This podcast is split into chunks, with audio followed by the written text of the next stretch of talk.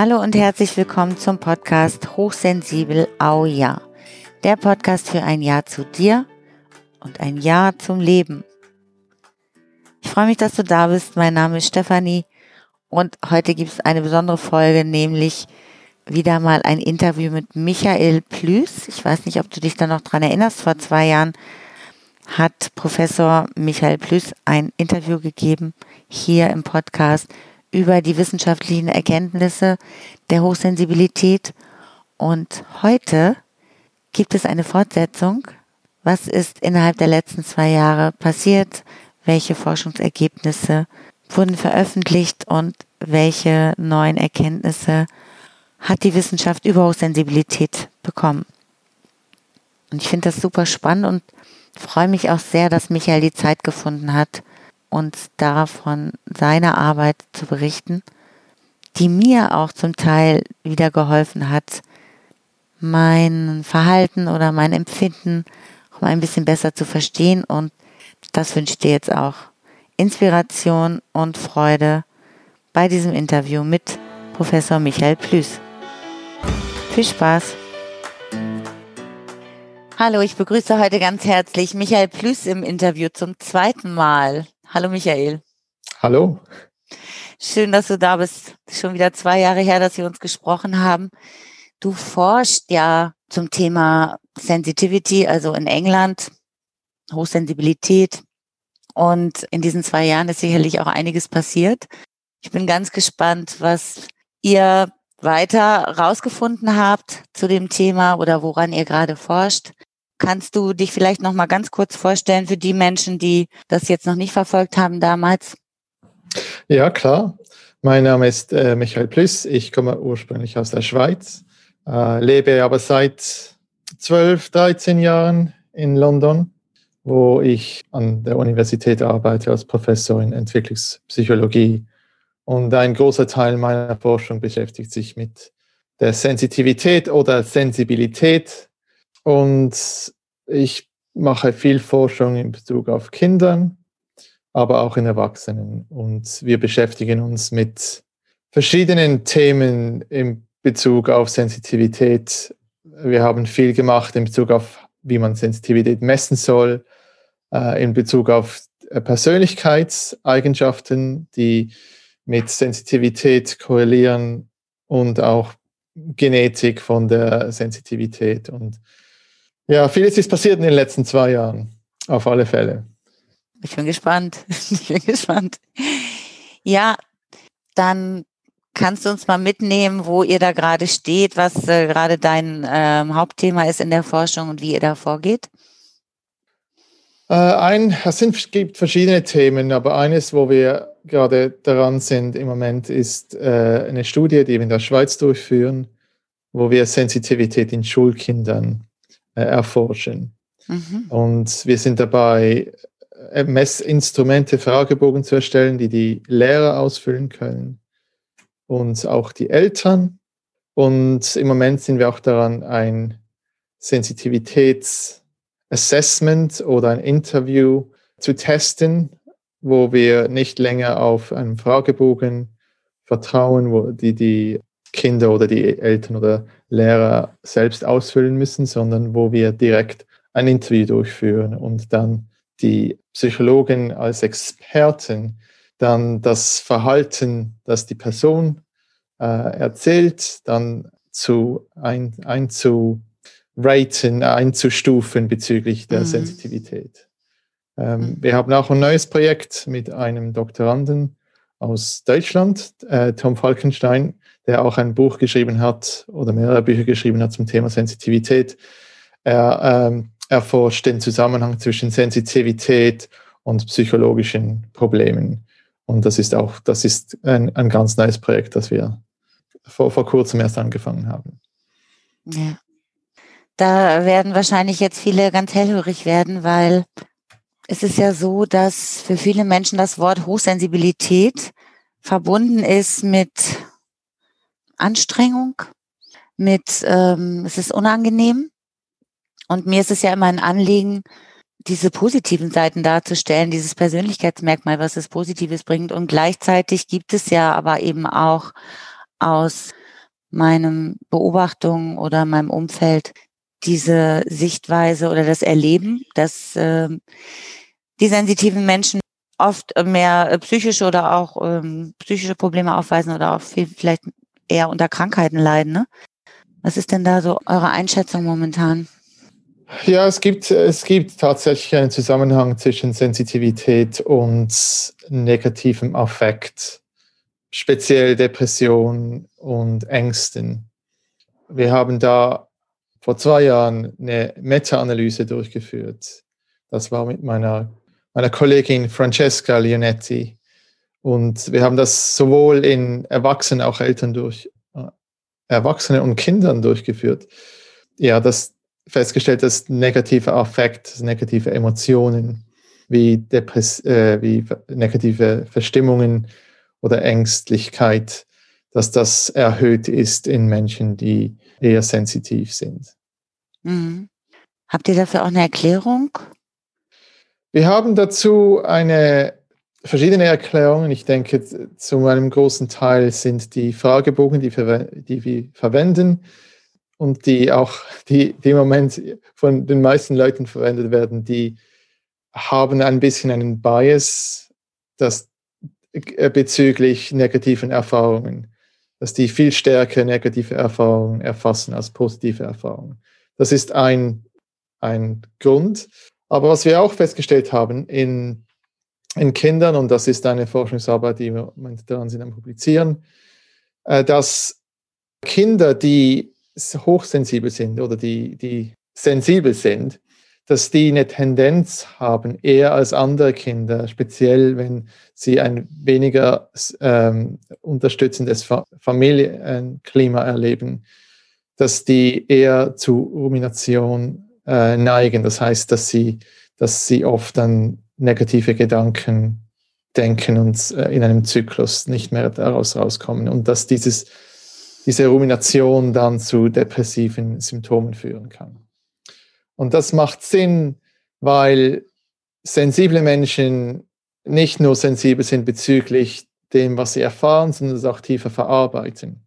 Mhm. Und wenn jemand, der sensibel ist, negative Erfahrungen macht und dann viel mehr darüber nachdenkt, über diese Erfahrungen, dann ist halt die Tendenz da, dass man auch dann negative, depressive Verstimmungen erleben kann oder auch eher Ängste erleben kann, weil halt sensible Menschen sich alles ein bisschen besser vorstellen können als andere Menschen, können sie sich auch negative Sachen besser vorstellen oder sich halt eher Sorgen machen über Sachen, die dann schiefgehen könnten in der Zukunft.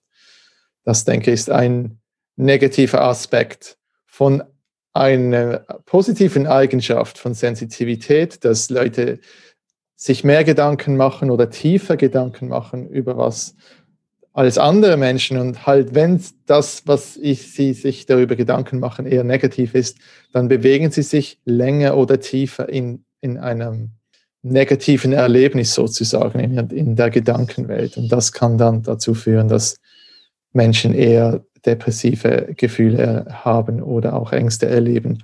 Oder speziell, wenn hochsensible Menschen negative Erlebnisse machen wie Verlust erleben, eine Beziehung, die auseinanderbricht oder den, eine Arbeit verlieren oder sonst irgendwelche Verlusterlebnisse haben oder andere traumatische Erlebnisse, dass sie das halt dann mehr sich darüber Gedanken machen und weniger das vermeiden, auch weniger diese Emotionen, die negativen Emotionen vermeiden. Und das kann dann vielleicht dazu führen, dass sie eher zu Depressionen und Ängsten neigen als andere Menschen. Das heißt aber nicht, dass jeder Mensch, der hochsensibel ist und negative Erlebnisse hat, zwingend depressiv äh, werden wird oder eine Angststörung entwickelt. Es ist nur, dass da ein gewisser Zusammenhang besteht. Ich habe ganz von einer Studentin, die gerade eben äh, gestern äh, eine, eine, Studie ähm, analysiert hat, die sie durchgeführt hat mit 200 Erwachsenen und wir haben uns da die Emotionregulation angeschaut. Und es war interessant, dass die Menschen, die mehr sensibel sind, dass die weniger ihre ähm, Emotionen unterdrücken als mhm. andere Menschen. Und wir, wir hat, wollten uns wirklich da, die Emotionsregulation in sensiblen Menschen anschauen, weil es nicht viel Forschung dazu gibt und auch nicht ganz klar ist, ob sensible Menschen eher eine bessere oder eine weniger gute Emotionsregulation haben. Aber was wir festgestellt haben, ist, dass je sensibler jemand ist, desto weniger unterdrückt er seine Emotionen. Das heißt, das kann auch Vorteile haben. Mhm. Das kann zum einen führen, dass halt sensible Menschen eher negative Gefühle erleben, aber durch das Erleben dann das auch besser verarbeiten können. Ach so. Ähm, und dass das kurzfristig vielleicht zu verstärkten depressiven Gefühlen oder anderen negativen Emotionen führt, aber längerfristig dann halt zu einer besseren Verarbeitung dieser Erfahrungen. Das müssen wir dann noch weiterhin testen. Das ist nur ein erster Schritt, zu verstehen, wie sensible Menschen ihre Emotionen verarbeiten. Ich finde das äh, ganz spannend, weil ich jetzt aus persönlicher Erfahrung mich selber auch so erlebt habe, immer so himmelhoch jauchzend zu Tode betrübt. Das hat ja nicht nur diese negative Seite, wenn ich diese Gefühle äh, besonders intensiv empfinde, sondern eben auch auf dieser positiven Skala. Und ja, da bin ich schon oft auch von Menschen so fasziniert beobachtet worden oder gefragt worden, meine Güte, wie kann man sich denn so freuen über sowas? Das ist ja auch die andere Seite da dran. Ne? Ja, absolut. Das geht in beide Richtungen. Das heißt, wenn, äh, wenn sensible Menschen positive Erlebnisse haben, dann profitieren sie auch mehr davon und, und reagieren emotional stärker darauf. Ja, ja ne?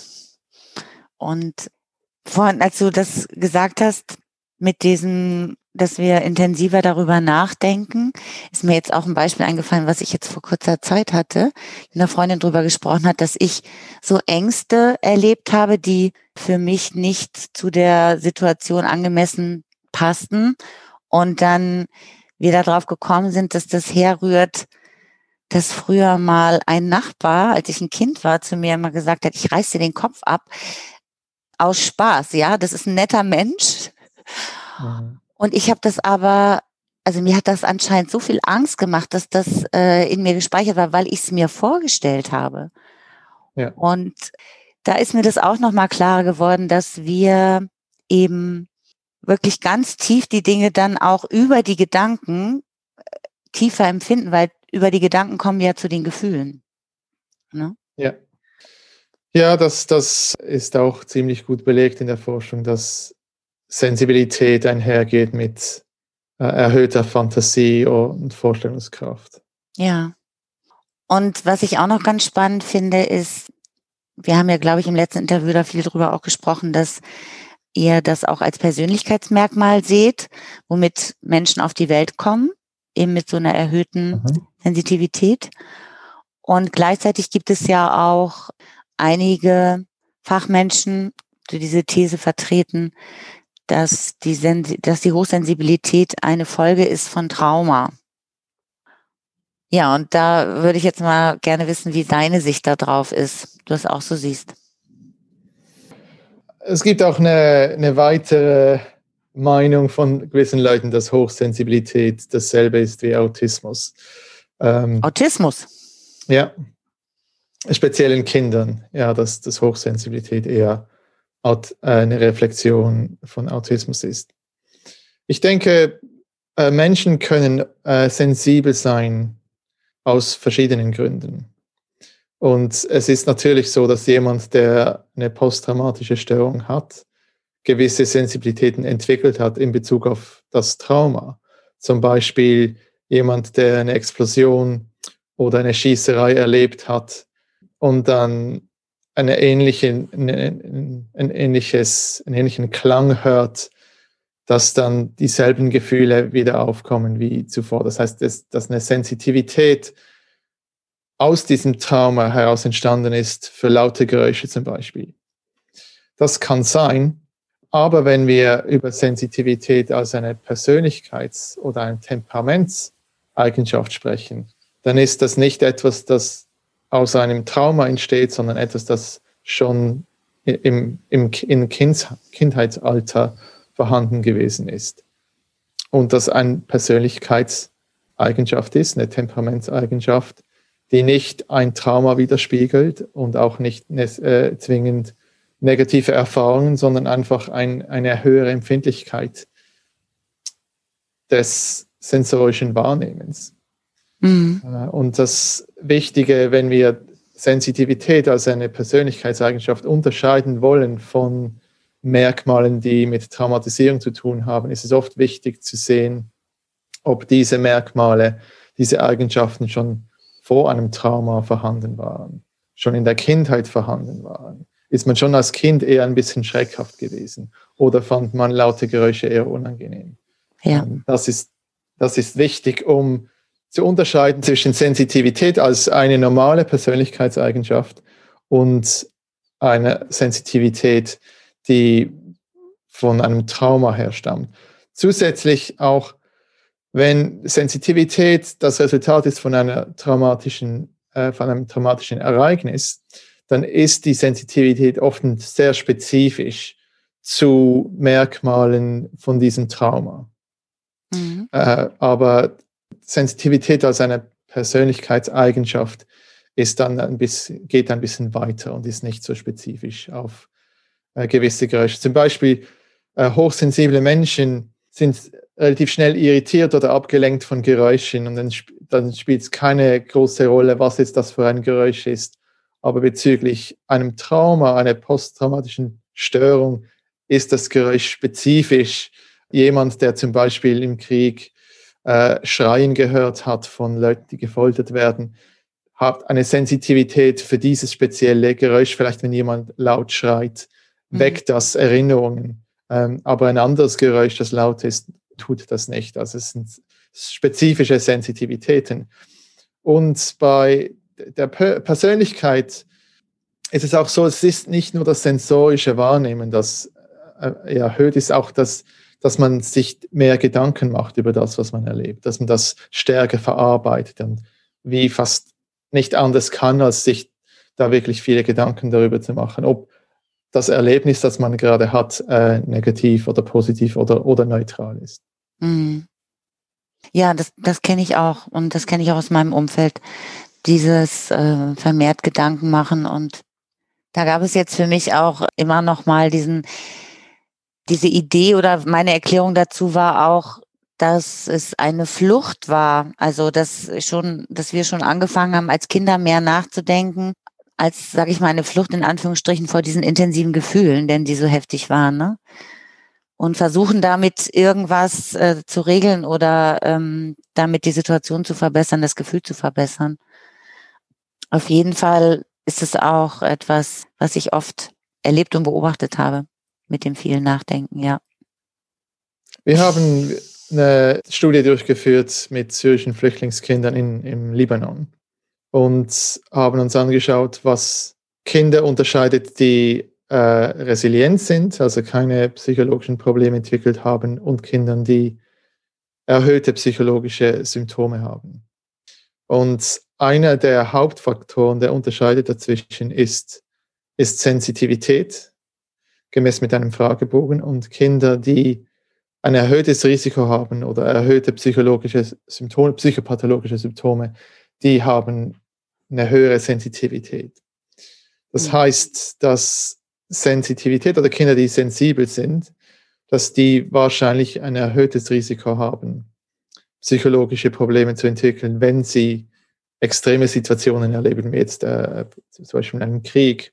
Aber wir haben nicht die Sensitivität vor dem Krieg gemessen, sondern nur danach. Das heißt, wir wissen nicht, ist diese Sensitivität eine Antwort, eine Reaktion auf das Erleben oder ist es ein Faktor, der dazu beigetragen hat, dass diese Kinder dann Probleme entwickelt haben. Mhm. Aber es gibt von daher relativ klare Forschungsresultate, die darauf hinweisen, dass Sensitivität das Risiko erhöht, unter gewissen Umständen psychologische Probleme zu entwickeln. Aber auch, dass äh, Sensitivität nicht nur genetisch nicht nur einen genetischen Ursprung hat, sondern auch beeinflusst wird von der Qualität, die, die man erlebt äh, während der Kindheit. Und wir haben auch letztes Jahr äh, eine Studie dazu veröffentlicht äh, über die Heritabilität von Sensitivität. Das was heißt, was ist die Erblichkeit? Was ist der mhm. genetische Anteil davon und wir haben herausgefunden, dass Unterschiede in Sensitivität zu 47 Prozent genetischen Ursprungs sind. Das heißt, etwa die Hälfte der Unterschiede, die wir sehen zwischen Menschen in Sensitivität, ist aufgrund von genetischen Faktoren. Das mhm. heißt, dass der Rest davon nicht genetischen Ursprung ist. Das heißt, dass Erlebnisse, die wir haben, dass wie uns die Eltern erzogen haben, was wir erlebt haben in der Schule und, und zu Hause, dass all das auch einen Einfluss hat, wie sich die äh, Sensitivität entwickelt. Und da müssen wir noch viel mehr Forschung machen. Wir haben Ideen, was da genau passiert. Aber wichtig äh, von diesen Forschungsergebnissen ist, dass wir haben klare Resultate, dass Sensitivität einen, einen relativ großen genetischen Anteil hat, aber nicht komplett genetisch beeinflusst ist, sondern auch von Umwelteinflüssen, Erlebnissen, mhm. die wir haben, ähm, über, die, über das Leben hinweg beeinflusst wird. Ja, das spricht ja auch dafür, dass wir uns in be gewissen Bereichen weiter sensibilisieren, wenn wir das trainieren, quasi, ne? Ja. Mir fällt ja jetzt gerade auch in der Medialität das ein, aber das gilt ja auch für alles andere. Wenn jemand Koch wird und besonders gut äh, Geschmäcker wahrnehmen, unterscheiden kann, das wird ja quasi trainiert und entwickelt sich immer weiter, ne? Ja, es, wir haben das uns mal angeschaut, was in einem ersten Schritt, was dazu führt, dass, dass Menschen äh, eine höhere Sensitivität haben. Und es gibt in, in den syrischen Flüchtlingskindern, wo wir das gemacht haben, da, das sind negative Erlebnisse, die dazu beitragen, dass Sensitivität höher ist, aber auch positive Erlebnisse. Das heißt, ähm, ja, es ist, ich denke, wenn wir aufwachsen, wenn wir uns entwickeln als Kinder und, und Jugendliche zu Erwachsenen, das ist so viel, das wir erleben. Äh, mhm. Äh, und vielleicht sind das gewisse Erlebnisse, die nur einmal stattfinden, aber uns stark beeinflussen und andere äh, Erlebnisse, die sind eher so chronisch äh, und beeinflussen uns. Und ja, da gibt es, da müssen wir noch viel mehr erforschen, was es genau ist, das über die Gene hinweg dazu führt, dass Menschen eine höhere Sensitivität entwickeln. Aber ich denke sicher, dass es so ist, dass man sich sensibilisieren kann in gewissen Gebieten und dass, dass man das auch lernen kann in mhm. einem gewissen Maß. Ja, und ihr forscht ja auch ganz viel oder macht äh, diese Studien mit Kindern. Das heißt, euer Hintergrund ist zu gucken, wie kann man auch in Zukunft die Menschen, die zur Welt kommen, mit einer höheren Sensitivität besser unterstützen oder sie besser die Resilienz fördern oder was konkret ist da euer Hintergrund? Viele, es gibt viele Gründe. Äh, grundsätzlich ist es zu verstehen, wie sich Menschen unterscheiden und was wir wissen müssen, wie sich die Menschen unterscheiden, um zu verstehen, wie sie sich verschiedentlich entwickeln und auch die verschiedenen Bedürfnisse, die sie, die sie haben. Sensitivität ist ein normales Temperamentsmerkmal. Jeder Mensch ist sensitiv oder sensibel zu einem gewissen Grad. Gewisse Leute sind halt eher mehr sensibel und gewisse Leute weniger. Aber es ist ein, nicht ein ungewöhnliches Merkmal. Gemäß unserer Forschung sind etwa 30 Prozent der Bevölkerung fallen in, in eine Gruppe, die äh, eine höhere Sensibilität haben. Mhm. Und etwa 30 Prozent fallen in eine Gruppe, die eine weniger hohe Sensibilität haben und der Rest ist in der Mitte. Das heißt, die meisten Menschen haben einen mittleren Sensibilitätsgrad. Mhm. Und das ist nicht etwas Außergewöhnliches, es ist ein normaler Persönlichkeitseigenschaft, so wie es andere Persönlichkeitseigenschaften gibt. Das heißt, es ist wichtig zu verstehen, was diesen Persönlichkeitszug ausmacht, was, ob das genetisch äh, beeinflusst ist oder Umwelt, von der Umwelt beeinflusst ist und wie sich das auch entwickelt über die Zeit, ob jemand weniger sensibel wird über die Zeit oder mehr. Und ja, es ist bezüglich der Resilienz auch sehr interessant zu sehen, was für eine Rolle das spielt bezüglich Resilienz. Und wir sehen hier auch in unserer Forschung, dass es sensible Menschen durchaus resilient sein können, wenn sie ein, äh, vor allem wenn sie ein unterstützendes eine unterstützende Kindheit erlebt haben, dann mhm. können sensible Menschen durchaus sich Resilienz, Resilienz aneignen. Im Unterschied zu weniger sensiblen Menschen, die grundsätzlich resilienter sind, weil sie weniger stark von Umweltereignissen beeinflusst werden, aber auch nicht dann diese äh, weniger gut halt sich diese Resilienz aneignen können. Äh, und wir haben das in einer von unserer Forsch in einer unserer Studie gefunden, dass Leute, die eine genetische Disposition haben für Sensitivität, und aber eine gute Kindheit erleben, dass die dann eher resilient sind im Erwachsenenalter, wenn sie schwierige Situationen erleben. Mhm. Und Kinder und Menschen, die die genet dieselbe genetische Disposition für Sensitivität haben, aber eine weniger unterstützende Kindheit erlebt haben, dass die dann im Erwachsenenalter stärker von negativen Erlebnissen beeinflusst werden. Ich habe das persönlich aber auch immer so erlebt, oder jetzt im Rückblick, im Nachhinein, ich mir versucht habe, Dinge zu erklären, dass ich äh, so verstanden habe, dass äh, meine Intuition für mich ein großer Resilienzfaktor war und dass ich immer den Eindruck bekommen habe, dass die sehr sensible Menschen da auch eher einen Zugang zu haben oder eine Offenheit oder ich weiß nicht, äh, gibt es da auch bei euch schon Ideen oder Hinweise dazu, also die Intuition, dass ich weiß als Beispiel, dass ich als Jugendliche, wo ich irgendwie die Eingebung hatte, in den Wald zu gehen und das hat mir keiner vorgemacht, das hat mir keiner gesagt. Also das war einfach immer mein Drang, dorthin zu gehen und ich habe mich dann besser gefühlt. Ich habe das Gefühl gehabt, ich nehme da Energie auf, Kraft auf, das stärkt mich. Und ähm, es gab keine Vorbilder, also es war die Intuition, habe ich das mir erklärt. Also gab es verschiedene Beispiele in meinem Leben und ja, das würde mich mal interessieren. Gibt es da bei euch auch schon Überlegungen dazu oder Forschung? Ähm, ich bin mir nicht bewusst von Forschung, die sich mit Intuition und Sensitivität beschäftigt. Ah, Aber ja. ich weiß auch nicht genau, wie man Intuition zuverlässig messen ja. kann. Äh, ich bin überzeugt, dass es Fragebogen dazu gibt. Aber ich denke, dass halt je sensibler ein Mensch ist, desto eher reagiert er auf, auf kleine Signale und spürt dann halt relativ schnell, was, was gut tut und was nicht gut tut und sucht sich dann Erlebnisse, die gut tun, ja. Oder so, ja. Das ist eine, das ist eine gute Erklärung. Ihr habt jetzt euren Schwerpunkt bei den Studien mit den Kindern, ne? Verstehe ich das richtig? Äh, wir machen auch äh, einen Großteil der Studien mit Kindern, ja, mit auch mit Erwachsenen. Die Studie zur Psychopathologie, die ist ausschließlich mit Erwachsenen.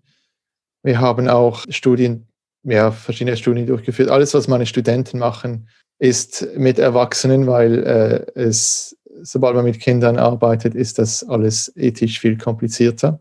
Mhm. Das heißt, wir machen einen großen Teil der Studien mit Erwachsenen auch. Aber das, was wir publizieren, die, die größeren Studien, die ich durchführe, wo ich, wo ich ein Team habe dazu, das beschäftigt, die beschäftigen sich vor allem mit Kindern, ja.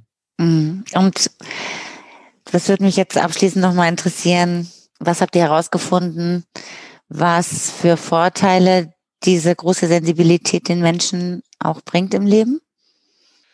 Also da gibt es verschiedene Forschungsresultate dazu, nicht, nicht nur von uns, also eine, eine Studie von eine Kollegin, in, äh, die haben äh, geschaut, wie sich Sensitivität mit Kreativität, was da die Relation ist. Und die haben gefunden, dass Kreativität erhöht ist in mhm. Menschen mit erhöhter Sensibilität. Und auch, äh, ich denke, die haben auch gefunden, dass die Intelligenz höher ist in gewissen Menschen. Ähm, wir haben herausgefunden, spezifisch mit Kindern, dass sensible Kinder stärker von Interventionen profitieren. Das sind Resilienz, zum Beispiel ein Resilienzprogramm hier in London, wo sensible Kinder auch ein Jahr nach der Intervention immer noch äh, eine bessere psychische Gesundheit hatten als andere Kinder. Und auch in Italien einer großen Studie bezüglich einer Anti-Bullying-Intervention, dass die sensiblen Kinder mehr davon profitiert haben. Ich denke, ein Grund davon kann sein, dass die Kinder die sensiblen Kinder halt mehr profitieren von einem Umfeld, wo weniger Bullying stattfindet. Wir haben auch in Italien gefunden, dass äh, sensiblere Kinder eine höhere Empathie haben. Wir haben mit Erwachsenen herausgefunden, dass sensiblere erwachsene Menschen, wenn sie ein positives Video schauen, dass sie danach sich glücklicher fühlen als vorher und dass das deutlich stärker ist als bei weniger sensiblen Menschen. Dass diese positive Reaktivität äh, haben wir in mehreren Studien herausgefunden. Äh, mhm. ähm, wir haben in, in einer Studie haben wir dann sowohl negative als auch positive Videos äh, gezeigt und vorher und nachher haben wir die Emotionen erfasst und was wir gefunden haben in, diesen, in dieser Studie, die wir in 2018 veröffentlicht haben, ist, dass obwohl die, die negative Reaktion auf ein negatives Video stärker war bei sensitiven Menschen, war der Unterschied deutlich stärker. Das, das einzige, das Resultat, das dann statistisch signifikant war, dass sensible Menschen stärker auf ein positives Video reagieren. Und genau dieses äh, Forschungsprojekt haben wir auf unserer Webseite. Wir haben letztes Jahr eine Webseite veröffentlicht, sensitivityresearch.com. Mhm. Die gibt es auf Englisch äh, und seit ein paar Monaten auch auf Italienisch und im Sommer wird er auch auf Deutsch erhältlich sein. Auf dieser Webseite, vielleicht äh, kannst du den Link dann auch veröffentlichen. Ja. Da können, äh, es gibt es freien Zugang, die Sensitivitätstests zu machen online. Und es gibt auch Möglichkeiten an Forschung, Projekten teilzunehmen. Das ist alles auf Englisch. Aber dieses, dieses Video-Experiment können Leute selbst durchführen. Ähm, hm, das ist toll. Und ich denke mal, das ist für viele Menschen auch hilfreich, die jetzt in diesem Dschungel von verschiedenen Informationen sich vielleicht erstmal gerne auch an diesen wissenschaftlichen Forschungen, Ergebnissen orientieren möchten. Super. Ja. Dankeschön. Das werde ich auf jeden Fall, werde ich das verlinken. Jetzt ist mir doch noch zum Schluss eine, eine Frage eingefallen. Du, du forschst ja schon ganz lange zu diesem Thema. Und ich erlebe dich auch oder ich empfinde dich auch als sehr sensible Menschen. Was hat das auch was in deinem Leben verändert? So diese ganze Forschungsarbeit? Wahrscheinlich schon. Ähm, müssen, wir, müssen wir da überlegen, was genau. Ich denke, mein, mein Verständnis von Sensitivität entwickelt sich über die ganze Zeit, je mehr Forschung daraus kommt. Äh, und das heißt, mein, mein Verständnis von Sensitivität ist sich die ganze Zeit am ändern. Mhm. Aber ich denke, wahrscheinlich bin ich stärker davon überzeugt, als ich es vor zehn Jahren war, äh, aufgrund von all den Forschungsergebnissen, die wir äh, herausgefunden haben. Bin mir auch mehr bewusst, würde ich sagen, den negativen Eigenschaften oder Konsequenzen von Sensitivität aber auch der positiven. Das heißt, zu Beginn war vielleicht eher der Fokus auf Sensitivität als ich, im Beginn habe ich mich vor allem mit, mit Kleinkindern beschäftigt und dann auch mit Genetik und mehr und mehr dann mit den Verhaltenseigenschaften von sensitiven Menschen, die man, die man ein bisschen einfacher messen kann als, als genetische Merkmale. Äh, und ich denke, ja, das ist halt eine sehr interessante Eigenschaft und mit vielen positiven Merkmalen, aber auch ein paar negativen Eigenschaften, die, ja, ich denke, das balanciert sich dann aus. Es gibt Vorteile, nicht sen weniger sensitiv zu sein. Äh, und es gibt Vorteile, sensitiv zu sein. Und es gibt negativ Seiten von tiefer Sensitivität und es gibt negative Seiten von hoher Sensitivität. Und das ist auch der Grund oder eine der Gründe, dass es halt verschiedene Vor- und Nachteile gibt, ob man jetzt hoch oder tief in Sensitivität ist. Und das ist der Grund, wieso wir sich Menschen so unterscheiden in der Sensitivität, dass wir eben Menschen finden mit hoher und mit tiefer Sensitivität. Beide haben verschiedene Vorteile und es ist gut, dass es beide Typen von äh, oder diese verschiedenen Typen von Sensitivität gibt in der, in der Gesellschaft. Das ist auch eine von, von einer evolutionären Perspektive her ganz klar der Fall, dass es einen Vorteil gibt, verschiedene Sensitivitätstypen in, in einer äh, Gemeinschaft zu haben. Ja, dass das Sinn macht. Was wir uns ja wünschen, ist auch so eine Wertschätzung dafür und ich mir persönlich auch immer wünsche, ist so einen positiven Blick da drauf weil für mich immer die Vorteile überwiegen und ich zumindest auch immer sage, ich würde es nicht eintauschen wollen. Selbst wenn es auch du nix, ja, geht es dir so ähnlich? Ja, ich denke grundsätzlich ja. Aber wenn ich mich in einer stressigen Phase befinde, dann bin ich mir auch den negativen Eigenschaften ziemlich bewusst und hm. beneide dann Menschen, die vielleicht in, in einer schwierigen Situation das einfach ein bisschen leichter nehmen können und ja. sich weniger Gedanken darüber machen müssen. Ich verstehe, was du meinst, ja. Und vielen Dank, Michael, für deine Offenheit und dass du auch eure Forschungsarbeit mit uns geteilt hast. Gibt es noch etwas, was du vielleicht den Menschen mit auf den Weg geben möchtest? Ja, einfach auch sich selbst anzunehmen mit der, dem, den Temperamentseigenschaften, die man hat. Jede Temperamentseigenschaft oder jeder Persönlichkeitszug hat gewisse Vorteile oder Nachteile. Und es ist wichtig, sich den Nachteilen bewusst zu sein und sich da entsprechend vorzubereiten und Wege zu finden, damit umzugehen und dann auch wirklich die positiven Seiten, die Vorteile auszukosten und mhm. wirklich zu, zu, zu benutzen. Ja. Äh, und ich denke, Sensibilität ist, ist, hat wirklich sehr viele Vorteile, vor allem für andere Menschen auch, bezüglich Empathie oder andere Menschen zu verstehen ja, sehr hilf sehr, eine sehr hilfreiche Persönlichkeitseigenschaft und die man halt pflegen muss. Mhm. Danke. Schönes Abschlusswort. Ich danke dir für deine Zeit und mal gucken, ob wir uns in zwei Jahren wieder sprechen. Mal gucken, was da ja, los ist. Mal schauen, was in zwei Jahren wieder ist. Dankeschön. Vielen Tschüss. Dank Tschüss. Wie ist es dir mit diesem Interview gegangen, mit all den neuen wissenschaftlichen Hinweisen von Michael? Mich hat es sehr berührt, seine Ausführungen und Erkenntnisse über den Zusammenhang zwischen der Hochsensibilität und den Krankheiten, weil ich mich da auch in vielen Dingen wiedergefunden habe und finde es jetzt sehr interessant, dem nachzugehen, um auch wieder neue Lösungen und Perspektiven zu bekommen, mit verschiedenen Schwierigkeiten, die auftreten, umzugehen, die ich dann wieder total gerne mit dir teile. Ich kann dir auf jeden Fall die Webseite mit den Untersuchungsergebnissen und Tests empfehlen, die Michael in dem Interview angesprochen hat.